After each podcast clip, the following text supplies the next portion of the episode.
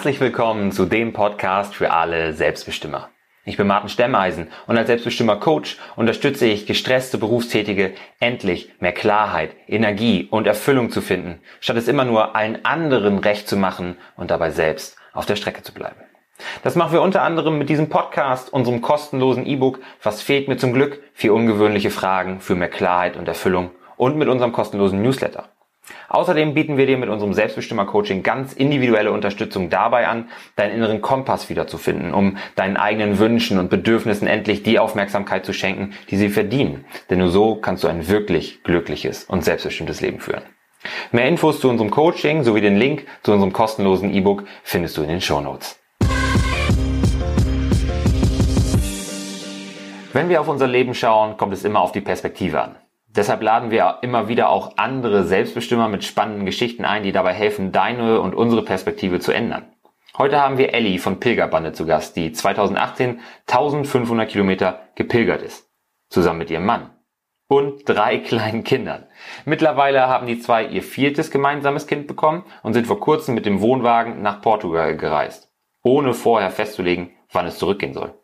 Das ist so eine Geschichte, die vielen, die sich im Alltag schon von Kleinigkeiten überfordert fühlen oder die aus dem Hamsterrad ausbrechen möchten, sicherlich dabei helfen wird, mal wieder die Perspektive zu wechseln. Herzlich willkommen, Elli.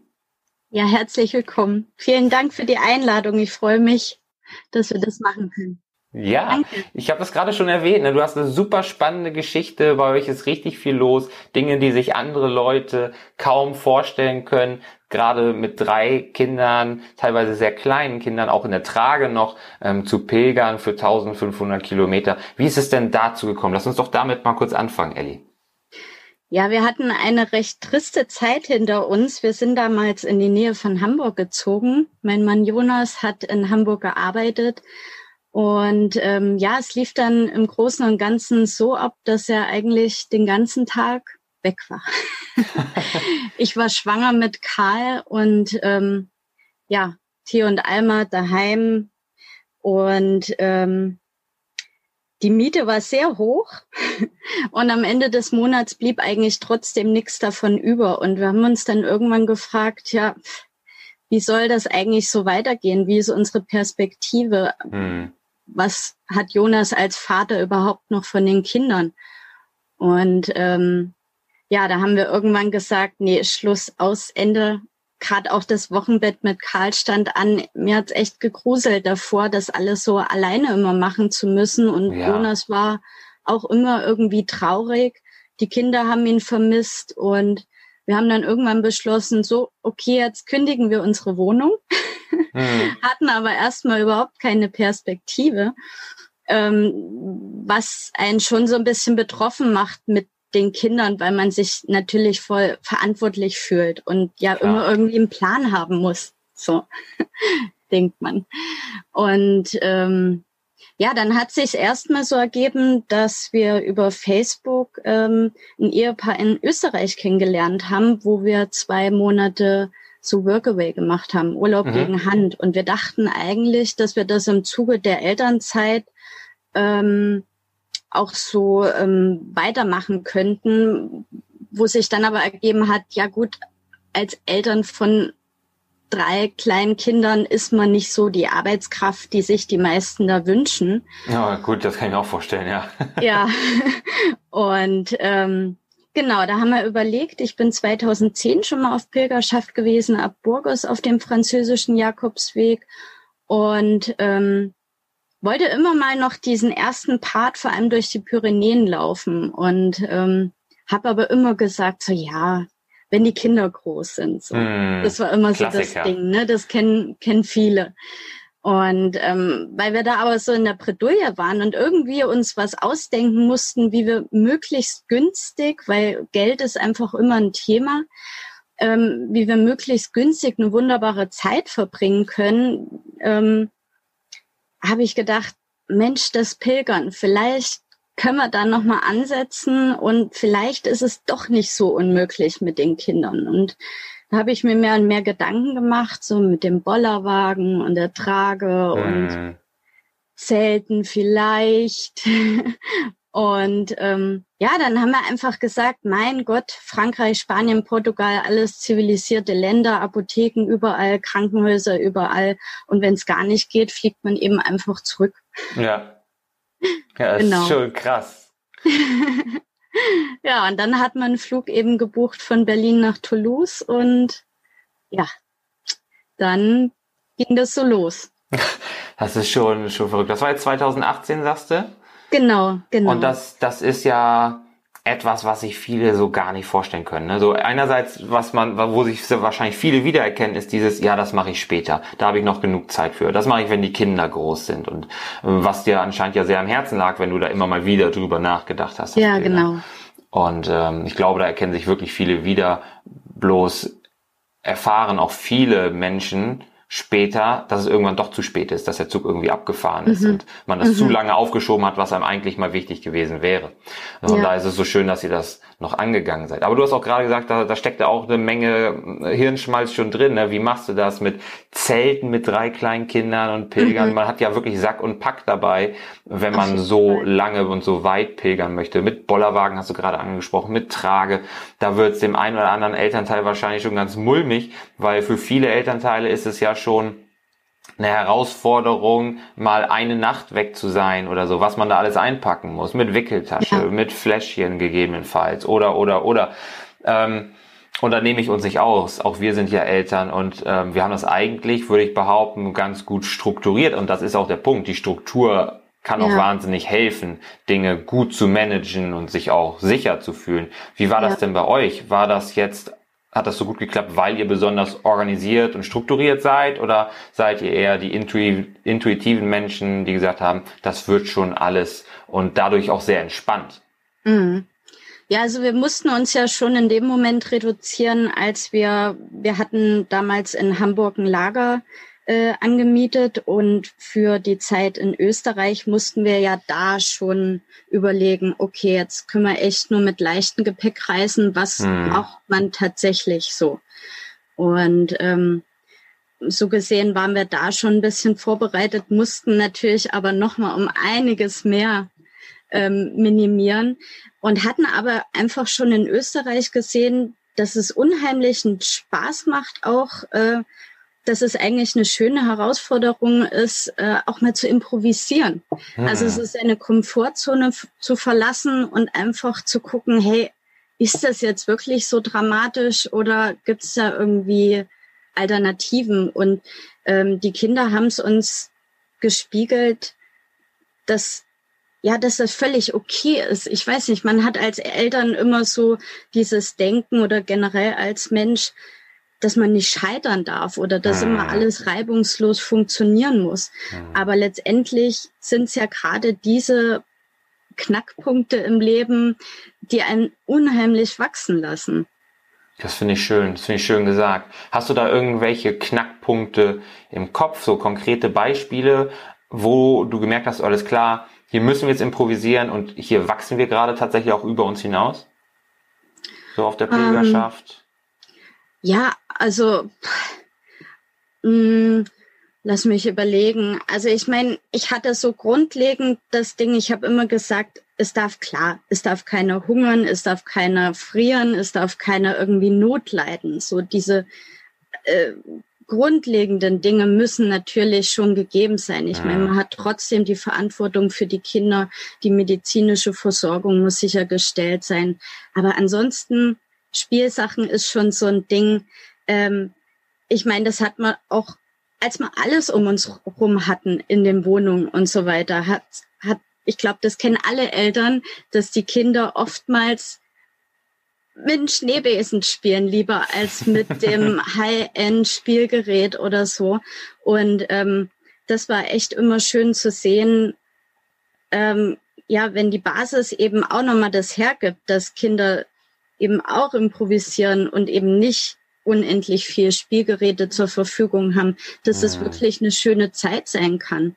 Und ähm, ja, irgendwie hat es echt Spaß gemacht und hat uns auch, äh, denke ich, sehr viel näher gebracht und mehr ja. ins Gespräch gebracht miteinander. So.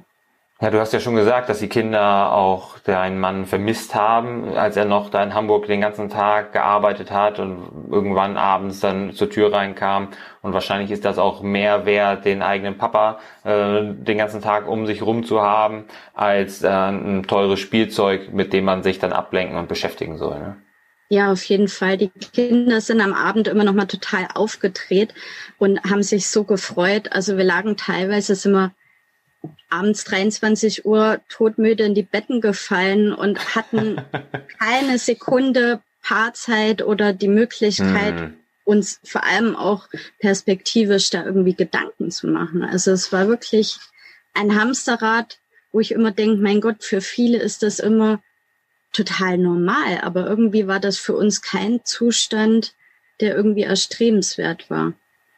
Und du hast jetzt auch gerade davon gesprochen, dass ihr keine Zeit hattet, so als Paar, ne, für euch. Mhm. Ihr seid halt mehr oder weniger den ganzen Tag in eurer Elternrolle gewesen. Du musstest dich um die Kleinen kümmern, während Jonas ähm, auf der Arbeit war. Und wenn er nach Hause gekommen ist, waren die so aufgedreht, wollten auch was von ihrem Papa haben, dass ihr dann mhm. auch weiter in der Elternrolle geblieben seid und dann mehr oder weniger zeitgleich, so verstehe ich das, alle ja. irgendwann äh, todmüde ins Bett gekippt seid.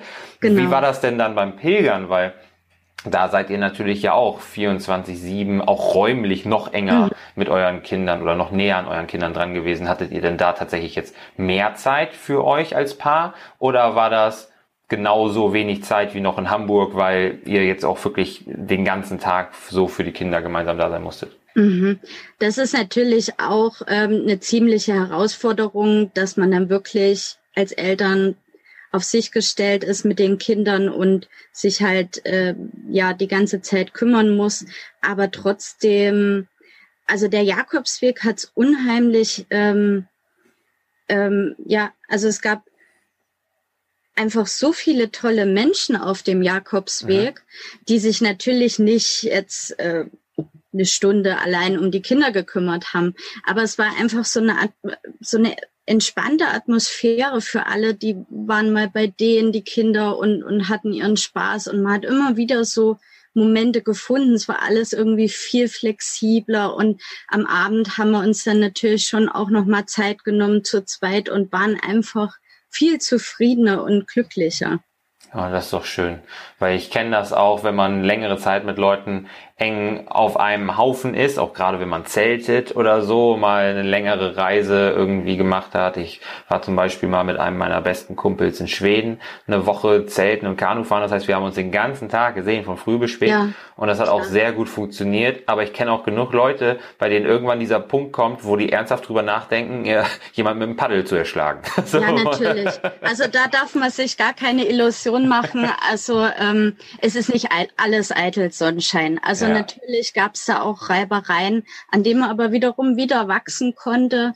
Und ähm, ja, es ist immer ein ewiges Auf und Ab und das darf auch sein. Genau. Ja, auf jeden Fall. Und du hast jetzt ja gesagt, es waren ähm, so 1500 Kilometer. Ihr seid von ab Toulouse dann gepilgert? Nee, wir sind ähm, von Toulouse mit dem Zug nach Saint-Jean-Pied-de-Port, also da, was man auch so von Harpe Kerkeling kennt, da ah, ist er ja. auch gestartet auf dem französischen Weg, genau. Und dann ähm, sind wir halt den französischen Jakobsweg gelaufen. Und eigentlich war die Idee, dass man nur nach Burgos laufen, was knapp 300 Kilometer gewesen wären.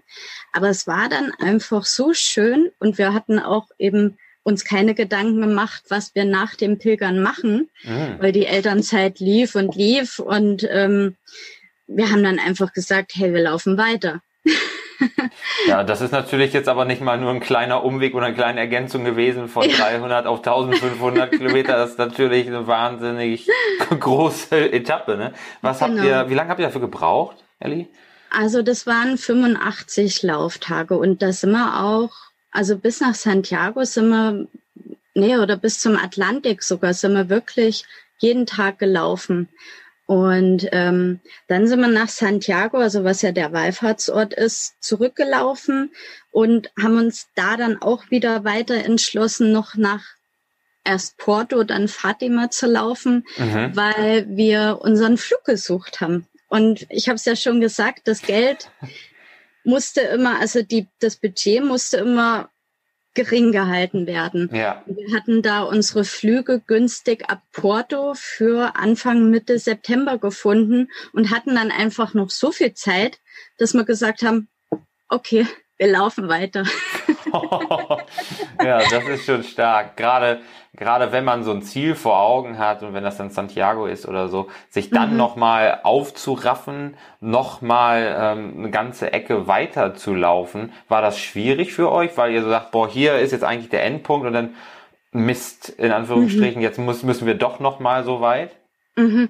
Ja, also wir hatten es uns, äh, glaube ich, ab Santiago schöner vorgestellt. Die Herausforderung war dann die, auf dem französischen Weg zuvor wurde man unheimlich von den Leuten gezogen, so, die mhm. man halt kennengelernt hat, die man auch wiedersehen wollte. Also man ist selten zusammen gelaufen, aber man ist sich immer wieder in den Herbergen begegnet und das hat einen unheimlich einen Antrieb gegeben. Ah, okay. Und ähm, in Richtung Fatima auf den Camino Portugues war es dann aber quasi so, dass wir für die meisten in entgegengesetzte Richtung gegangen sind.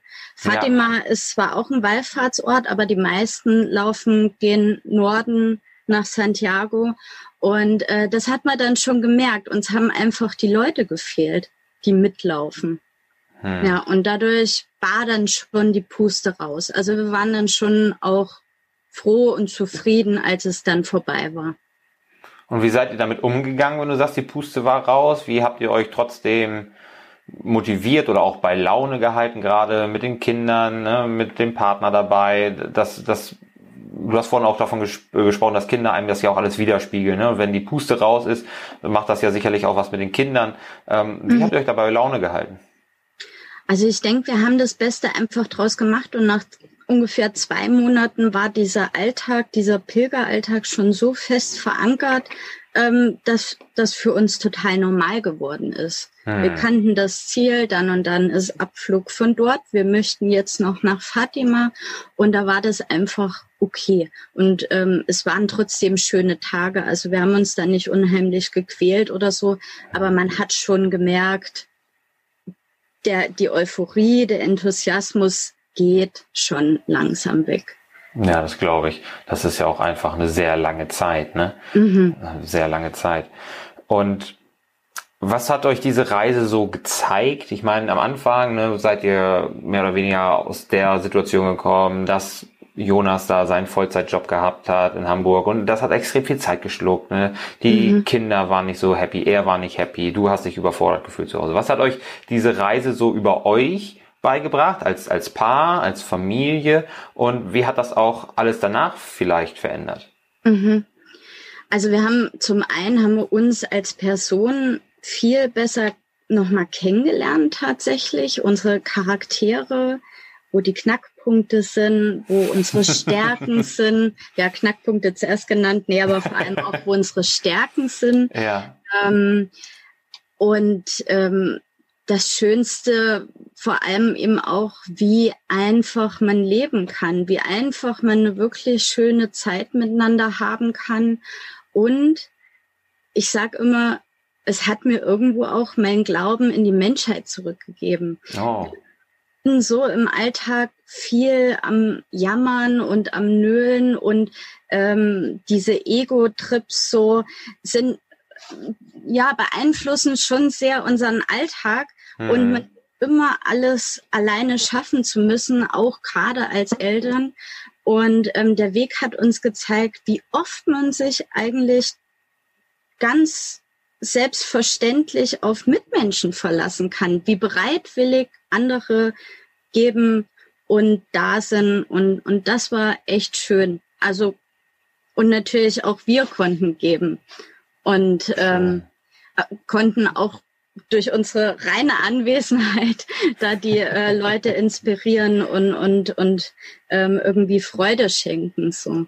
Das war ja, echt inspirierend schön. ist das auf jeden Fall. Wenn ich da auf dem Pilgerweg unterwegs wäre und ich würde da eine Familie treffen mit den kleinen Kindern, da würde ich dann wahrscheinlich auch überlegen, dass ich vielleicht ein bisschen viel jammer, ich alleine mit meinem Rucksack oder so, dass äh, ihr euch ja, da... Ja, das haben viele ganz, gesagt. Das glaube ich, das glaube ich. Wenn ich mich da so reinversetze, das und das ist das, was ich auch im Intro gesagt habe, ne? dieser Perspektivwechsel. Häufig sehen wir im Alltag so unsere kleinen Probleme als riesengroß an und denken, oh Mensch, alles, was ich hier zu tun habe, das, das, das braucht so viel von mir, das frisst so viel Energie. Und wenn man dann mal sieht, was man als Mensch auch leisten kann oder was andere Menschen um mich herum schon geleistet haben, dann denkt man so, eigentlich muss da noch mehr sein, da muss doch noch mehr gehen. Und dieses Hamsterrad, das ist nicht die einzige Option, die ich habe, sondern es kann auch ganz, ganz anders laufen. Ne? Und es steckt so viel mehr Energie in uns, um etwas aus unserem Leben zu machen, als einfach nur das vor sich hin tröpfeln zu lassen. Ja, das stimmt. Und jetzt seid ihr dann halt irgendwann wieder zurück, Anfang, Mitte September, aus Portugal nach Deutschland. Mhm. Und ähm, ihr seid erst aus diesem Hamsterrad raus gewesen. Und jetzt mhm. ging's, war natürlich die Frage noch nicht geklärt, so wie ich dich verstanden habe, wie geht's jetzt eigentlich weiter? Mhm. Geht's jetzt ja. irgendwie zurück in dieses Hamsterrad oder haben euch die Erkenntnisse der Pilgerschaft irgendwie so neu verdrahtet im Kopf, dass ihr gesagt habt, alles klar, das und das und das ist uns wichtig, das ist jetzt unverzichtbar geworden, das werden mhm. wir nicht mehr aufgeben, wir suchen uns irgendwas, wir bauen unser Lebensmodell jetzt so, dass mhm. diese unverzichtbaren Bestandteile auf jeden Fall weiterhin funktionieren. Wie, wie mhm. lief das so, Ellie? Ja, ich muss ehrlich sagen, das war dann schon erstmal ernüchternd, weil ähm, wir waren ja in Elternzeit und hatten in der Zeit der Pilgerschaft uns überhaupt nicht mit Business-Sachen oder so beschäftigt. Ja. Aber wir sind trotzdem immer wieder an den Punkt gekommen, ah, Mist, Geld, ohne Geld geht's nicht. Geld mhm. kann ein unheimliche Grenzen aufzeigen. Ähm, es ist nicht ganz wegzuwischen. Und ähm, unser Traum war eigentlich immer so, uns wirklich so 50-50 reinteilen zu können, was Geld verdient, was Kindererziehung mhm. angeht. Und den Schritt haben wir in der Elternzeit einfach nicht geschafft. So, es musste dann irgendwie weitergehen und dann haben wir uns schon wieder eben für den Weg entschieden. Angestellt sein, Mietwohnung. Und ähm, gut, es war nicht nur ernüchternd, es war auch ähm, irgendwo mh, hm, ein zur Ruhe kommen. Also alles lief okay. wieder geregelter ab und ruhiger ab. Und also es ist beides irgendwo schon, kann es zum Hamsterrad werden. So. Mhm. Ähm, ja, also das eine Leben ist einfach unsicherer und äh, man muss von Tag zu Tag fast gucken, so, hm, wie macht man jetzt weiter? Das ist natürlich, das zieht natürlich auch unheimlich viel Energie, auch wenn es noch so schön ist. Ja, das glaube ich sofort.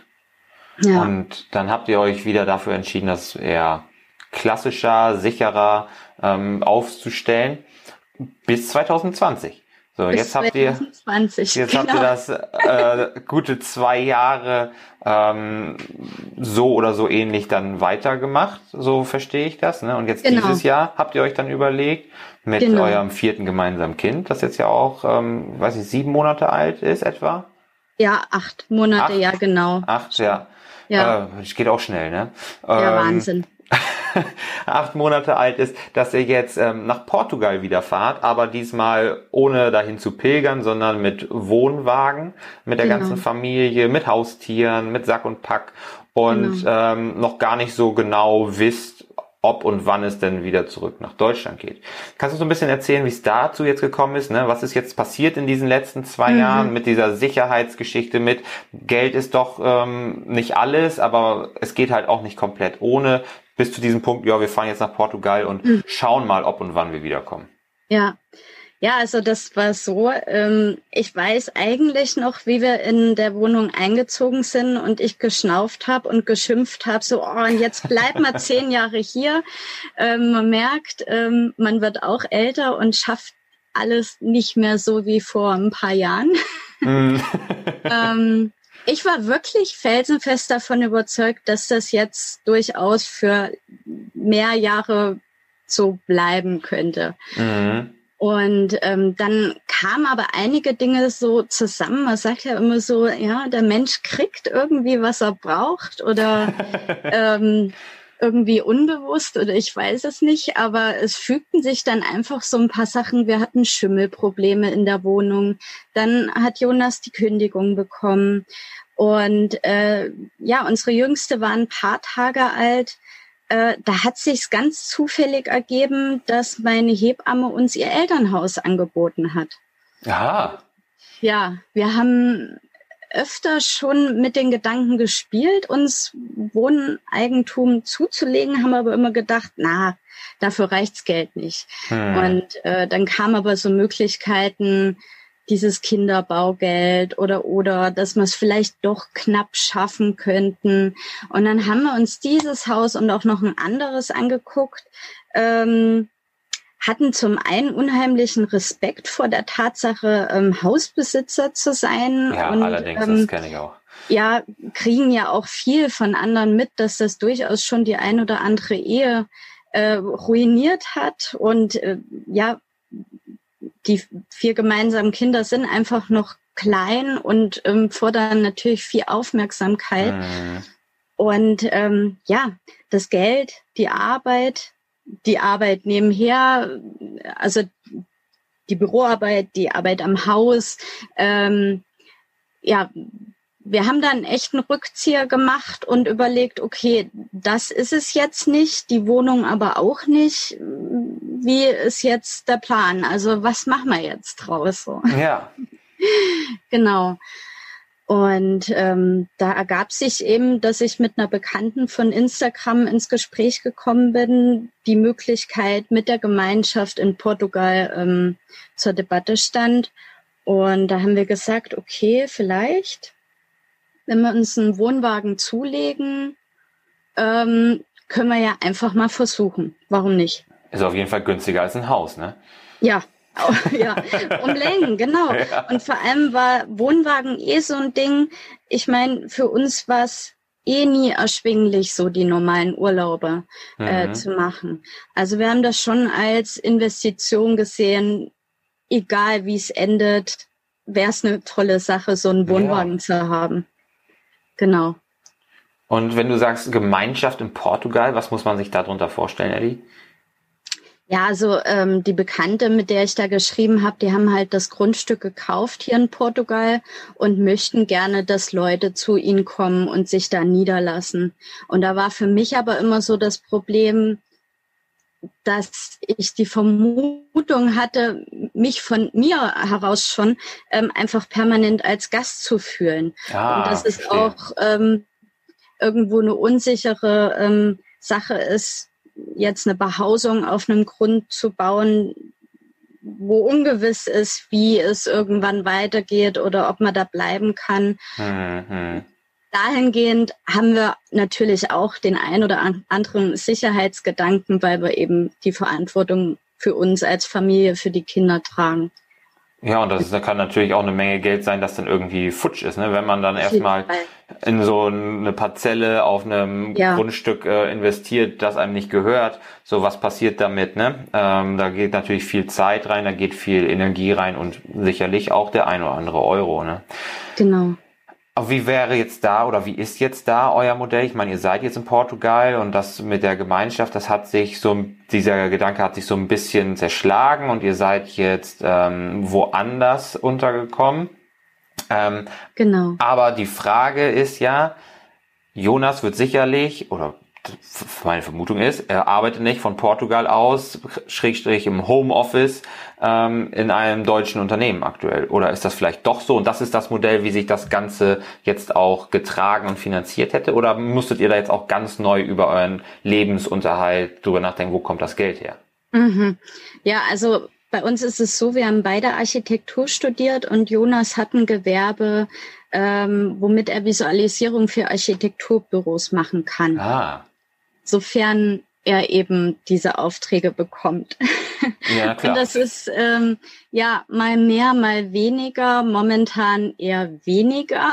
Mhm. Also ich sag manchmal gern, also wir sind so low budget unterwegs, so dürfte man eigentlich gar nicht unterwegs sein. so dieses permanente gegen Null laufen ist schon auch ein Stressfaktor.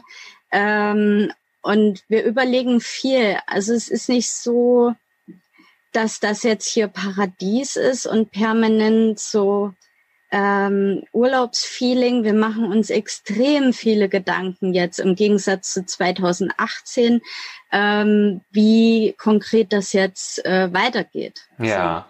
So. Mhm. Und was macht das mit euch? Weil du hast jetzt vorhin auch schon mal gesagt, so dieser Sicherheitsgedanke, der ist schon irgendwo da, aber auch auf der anderen Seite dieser Drang so ein bisschen nach Freiheit, nach einer Struktur, die euch mehr Zeit als Familie mhm. und als Paar gibt. Mm, was, was wiegt denn jetzt schwerer für euch oder, oder in welche Richtung tendiert das Ganze? Mhm.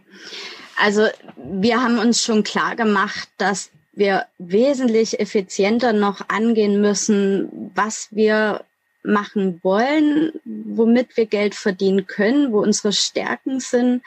Und ähm, ja, dass wir das einfach, dass wir klarer unsere Ziele noch ähm, äh, formulieren, weil natürlich Geld rein muss. Ja, klar. Ähm, und ähm, ja, auf der anderen Seite, klar, genießen wir auch unheimlich die Zeit mit den Kindern, wo man aber eben diesen Geldfaktor abgesichert haben muss, weil mhm. das macht einfach schlechte Laune auf Dauer, wenn das nicht klar ist. Und ähm, ja, deswegen sind wir da jetzt echt so am Planen und am Machen, dass das alles noch effizienter wird. Und eine Rückkehr nach Deutschland ist auch nicht ausgeschlossen. Mhm. Also das Ziel ist schon auch, dass vor allem ich auch eine Möglichkeit finde, wie ich im Geld verdienen kann. Und äh, da, das ist noch so meine Baustelle, muss ich ehrlich sagen, dass äh, ich das noch nicht so ganz klar für mich habe. Gerade, gerade wenn du sagst, dass euer Wunsch eigentlich ist, so 50-50 Geld verdienen, genau. Kindererziehung, Familienarbeit leisten zu können. Mhm. Ne? Genau, das äh, ja, das war eben auch immer das Problem in Deutschland eigentlich, klar, Jonas hätte runtergehen können mit Stunden, wobei das auch nicht immer ganz einfach ist. Mm, das stimmt, ist nicht immer Von Büro gesehen, zu ja. Büro, das will nicht jeder. Ähm, aber auf der anderen Seite stellte sich da mir die Frage, ja gut, was arbeite ich jetzt, um das finanziell auszugleichen? Ja, das stimmt. Mhm. Das ist nicht ganz einfach. Gerade auch wenn ihr noch ein sehr kleines Kind habt, ne, das also mhm. noch mehr Aufmerksamkeit ja. braucht und genau. von dem du gegebenenfalls nicht mal eben drei, vier Stunden jeden Tag weg sein kannst. Ne? Genau. Aber ich bin mir ganz sicher, dass ihr da mit eurer Einstellung auf jeden Fall eine Lösung findet, Ellie. Da, ja, danke. Das klingt auch ähm, so positiv und ähm, offen, dass ich ganz sicher bin, dass sich da was findet oder auch ergibt. Du hast schon gesagt, der Mensch kriegt, was er braucht. Und mhm. das wird auch bei euch sicherlich der Fall sein. Ja. Ähm, dann stellt sich so ein bisschen mir die Frage, so, wir haben jetzt so darüber gesprochen, was ist euch wichtig im Leben und mit welchen Dingen konkurriert oder kollidiert das. Ne? Also ähm, Familie ist wichtig, aber es kollidiert so ein bisschen auch im Endeffekt mit der finanziellen Situation, wenn das nicht so ganz geregelt ist. Hm was würdet ihr denn anderen raten, die sich auch so ein bisschen in diesem Hamsterrad fühlen und die sagen, Mensch, ich finde eure Geschichte auch so inspirierend. Ne? Mhm. Wie, wie finde ich denn mal raus, was mir so wichtig ist? Mhm. Also ich sag immer, manche schreiben und sie beneiden uns, wo ich dann immer denke, ja, mein Gott, also die meisten Menschen haben eigentlich die Werkzeuge dazu, einfach gewisse Sachen auszuprobieren. Mhm. Und ähm, es ist einfach nicht schlimm, wenn das auch mal nicht klappt oder wenn das nur auf eine bestimmte Zeit begrenzt ist. Ähm, da spricht überhaupt nichts dagegen. Also unser Theo, der ist jetzt, wäre jetzt in die erste Klasse gekommen Sollten wir nach Deutschland zurückkehren, dann würde ich ihn schon versuchen, so weit vorzubereiten, dass er in der zweiten Klasse dann eingestuft wird. Aber das ist alles noch so eine Zeit, wo man echt sich ausprobieren kann ja. und wo man auch keine Angst haben muss, äh, dass da irgendwas Schlimmes mit den Kindern passiert oder so. Im Gegenteil, es macht sie ähm, flexibler und also die sind da ja unglaublich anpassungsfähig. Mhm. Also ähm, auch als in Vorbereitung auf die Pilgerschaft äh, habe ich mich wirklich mal gefragt, Moment, was sind jetzt wirklich die realen Gefahren? Also, ja. weil viele Ängste sind wirklich nur bei einem im Kopf die man echt, wenn man es mal so nach und nach angeht, auflösen kann. Weil wie viel kann tatsächlich im, im normalen Alltag auch passieren, ja? Mhm. Das vergessen wir immer. Also uns wurde zum Beispiel geschrieben, wir hatten ein bisschen Probleme mit unserem Pkw. Ähm, haben das dann auch so kundgetan, weil wir halt da ganz ehrlich rangehen ähm, wo uns dann ja vorgeworfen wurde, uh, ihr seid aber ganz schön unvorbereitet, ja.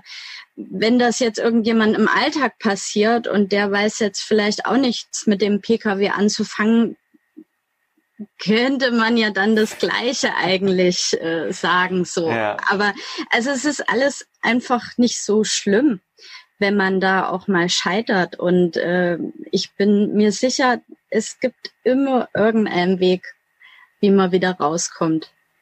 Gerade bei solchen Sachen, ne? es ist ja nicht jeder Kfz-Mechatroniker, genau. auch nicht, egal wo man ist. Also ob ich, ob mir mein Auto jetzt hier in Deutschland stehen bleibt ähm, oder an der tschechisch-slowakischen Grenze, was uns tatsächlich schon mal passiert ist, oh ich kann so oder so nichts dran ändern und muss so oder so das Beste draus machen. Was heißt, ich rufe jemand an, der es kann, äh, einen Abschleppdienst. Ne? Und das hat nichts mit ja. schlechter Vorbereitung zu tun im Zweifelsfall. Ne? Ja, ja, das hat wirklich was. Also das hat wirklich was mit Mindset zu tun, ähm, wo man einfach schon aus Gewohnheit, manche Menschen aus Gewohnheit da auf 180 gehen und sich dann so in so einer Spirale befinden, wo sie nicht ja. rauskommen.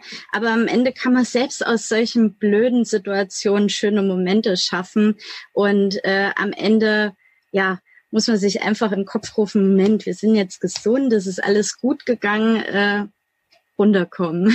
Ja, auf jeden Fall. Und das ist jetzt ja auch kein Beinbruch, also kein wortwörtlich kein Beinbruch, sondern ja. es ist ein kaputtes Auto und das kriegt man ähm, auch wieder zu laufen. Ich habe auch, glaube ich, dieses Bild da vor Augen, wo das Auto auf dem Abschleppwagen ist. Ne? Genau. Genau, das genau. wurde noch abgeschleppt. Ja, und das kann wirklich jedem und überall passieren. Wie gesagt, ja. wir waren an der tschechisch-slowakischen Grenze irgendwann mal vor Jahren, haben so einen kleinen Roadtrip gemacht und sind da stehen geblieben. Dann ist äh, Kühlerflüssigkeit ausgelaufen und am mhm. Ende war das halt auch, ja, war so, dass wir da anderthalb Tage festhingen, irgendwo, wo man mit Englisch überhaupt nichts anfangen konnte. Mhm. Und ähm, war super. Also da wären wir so nie gelandet. Ähm, ja. Wir mussten uns mit Händen und Füßen verständigen in dem Hotel, in dem wir noch irgendwie einen Platz gekriegt haben beim äh, Frühstück beziehungsweise beim Abendessen in irgendeinem kleinen Restaurant da in Tschechien und war super. Also auch das, das, Leben schreibt manchmal die schönsten Geschichten. Ja, auf jeden Fall. Ja. Das ist so. Ich habe noch einen anderen Punkt, den ich vorhin nicht direkt angesprochen habe, der ist mir dann so ein bisschen auch entglitten. Und zwar hast du gesagt, auf dem Jakobsweg sind euch auch so viele Menschen begegnet, die so positiv waren und mhm. wo ihr auch so viel Positives und auch Energie rausgezogen habt. Glaubst du, das war ein Phänomen des Jakobswegs, dass ihr da unterwegs wart und dass die Leute generell anders ticken und dass man sich halt mit vielen dieser Menschen, die über sich hinauswachsen wollen, die irgendwas Besonderes suchen auf diesem Weg, diese Pilgerer eben, dass diese Leute ein besonderer Schlag Mensch sind? Und äh, oder würdest du sagen, dass mh, ihr das auch im Alltag jetzt wieder in Deutschland beziehungsweise in Portugal auch viel häufiger seht, nachdem ihr das einmal erfahren habt, wie es eben ist, sich mit solchen Leuten zu umgeben? Mhm. Also ich denke schon, dass es auf dem Jakobsweg ein gewisses Phänomen darstellt, weil natürlich jeder irgendwelche Beweggründe hat, warum er da diesen Jakobsweg macht. Mhm. Ich habe 2010 beim Sonnenuntergang gesessen mit verschiedenen Leuten und habe gesagt und überlegt so, Mensch, das ist komisch. Man ist ja eigentlich nur so ganz besonderen Menschen begegnet. Aber ja, die wären halt auch nicht da auf dem Jakobsweg, wenn es nicht irgendwas, ja, gäbe, was sie eben da so ausmacht, irgendwelche bestimmte, bestimmten Gründe loszugehen und, und, und. Aber ich denke trotzdem, dass das im normalen Leben natürlich auch gegeben ist, wenn man mhm. selber nur offen auf die Mitmenschen zugeht. Ähm, ja, also es, es hängt schon viel von einem selber ab. Äh, laufe ich jetzt mit ja. einem Lächeln rum oder verschließe ich mich, ähm, dann ähm, gibt es da natürlich wenig Begegnungen, die so ausfallen. Das finde ich auch nochmal ganz schön. Das ist ein guter Punkt. Also es viel beginnt halt bei uns, ne? Wie behandle ich Menschen, wie begegne ich Menschen? Und mhm. dann ergeben sich tolle Bekanntschaften, Freundschaften vielleicht oder auch irgendwelche Chancen. Denn ähm, es gibt so viel viele Menschen, die Gutes tun wollen oder die einem auch weiterhelfen wollen. Und wenn man mhm. Den Leuten auch immer positiv begegnet, weil man es auch mhm. wirklich so meint, nicht um mhm. sich zu verstellen oder um irgendwas zu erschleichen oder irgendwo den Vorteil rauszuschlagen. Aber mhm. wenn man einfach nach außen offen ist und den Menschen positiv begegnet und mhm. auch Gutes tut, dann ähm, wird einem auch ein Stück weit Gutes widerfahren, ne? weil mhm. man auch ganz andere Beziehungen geknüpft hat, ein Beziehungsgeflecht, ein Netzwerk, in dem man sich dann auch kennt und auch unter anderem auch gegenseitig hilft. Ne? Ob das jetzt auf ja. dem Jakobsweg ist, zu Hause in Deutschland, auf der Arbeit, wo auch immer. Mhm. Natürlich sind auch die negativen oder die Begegnungen, die man äh, negativ empfindet, sind natürlich äh, ebenso kostbar. Also ähm, hatten wir durchaus auch auf unseren Jakobsweg, aber auch so immer wieder, ähm, wo man sich natürlich auch nicht vor verschließen sollte und überlegen sollte, okay, das passt mir jetzt vielleicht nicht so, aber ähm, trotzdem kann man äh, da verdammt viel lernen auch. Hm. Das glaube ich sofort. Hast du dazu noch ein konkretes Beispiel? Ähm, ja, also das? Das, was es gab schon, es gab schon Unterkünfte, wo die Herbergsleute ähm, uns jetzt nicht so wahnsinnig gastfreundlich begrüßt haben oder so. Und da habe ich mich einen Tag, weiß ich noch, konkret mit befasst und bin dann drauf gekommen, ja, mein Gott, es muss ja nicht jeder so ähm, positiv auf die Kinder zu sprechen sein. Wer weiß, wie deren Geschichten sind. Ja, also man weiß ja immer gar nicht so genau, was dahinter steckt. Es könnte ein verlorenes Kind sein oder ja. äh, war nie möglich, möglich, Kinder zu bekommen. Ähm, das äh, steht den Leuten ja nicht auf der Stirn geschrieben und deswegen sollte man da, denke ich, auch sehr versöhnlich rangehen. Das finde ich schön. Ja, das ist, man weiß wirklich nicht, was die Leute für ein Päckchen zu tragen haben und man mhm wenn man sich erstmal bewusst macht, dass jeder Mensch, der einem begegnet, genauso ein komplexes, vielschichtiges und widersprüchliches Leben führt wie man selbst, dann hat man auch viel mehr Verständnis und ähm, Nachsicht auch den anderen gegenüber. Das genau. ist die Erfahrung, die ich auch für mich gemacht habe. Elli, das war ein super tolles Gespräch und da waren auch so viele Potenzialperlen tatsächlich ja auch mal wieder ja. dabei für alle, die zuhören. Und es bleibt natürlich spannend, wie es bei euch weitergeht. Und ich kann mir vorstellen, dass es viele, die zuhören, genauso interessiert wie mich. Wo kann man denn mehr von euch erfahren, wenn man mehr über euch kennenlernen möchte, wenn man mehr von eurer Geschichte mitbekommen möchte? Ja, also ich bin jetzt schon mehrere Jahr, Jahre auf Instagram aktiv. Mittlerweile sind wir als ähm, Pilgerbande unterwegs und nehmen da die Leute täglich mit in unseren Beiträgen und Stories. Sehr schön. Das werden wir auch direkt hier in, das, äh, in der Story, wollte ich fast sagen, in den Show Notes verlinken, damit man da mhm. direkt zu euch Danke. findet. Ein Klick und dann ist man bei der Pilgerbande und kann mitbekommen, was aus euch und eurem Ausflug ohne festes Rückreisedatum in Portugal so wird. Elli, vielen, genau. vielen Dank, dass du da warst. Danke für deine Zeit. Sehr gern. Danke.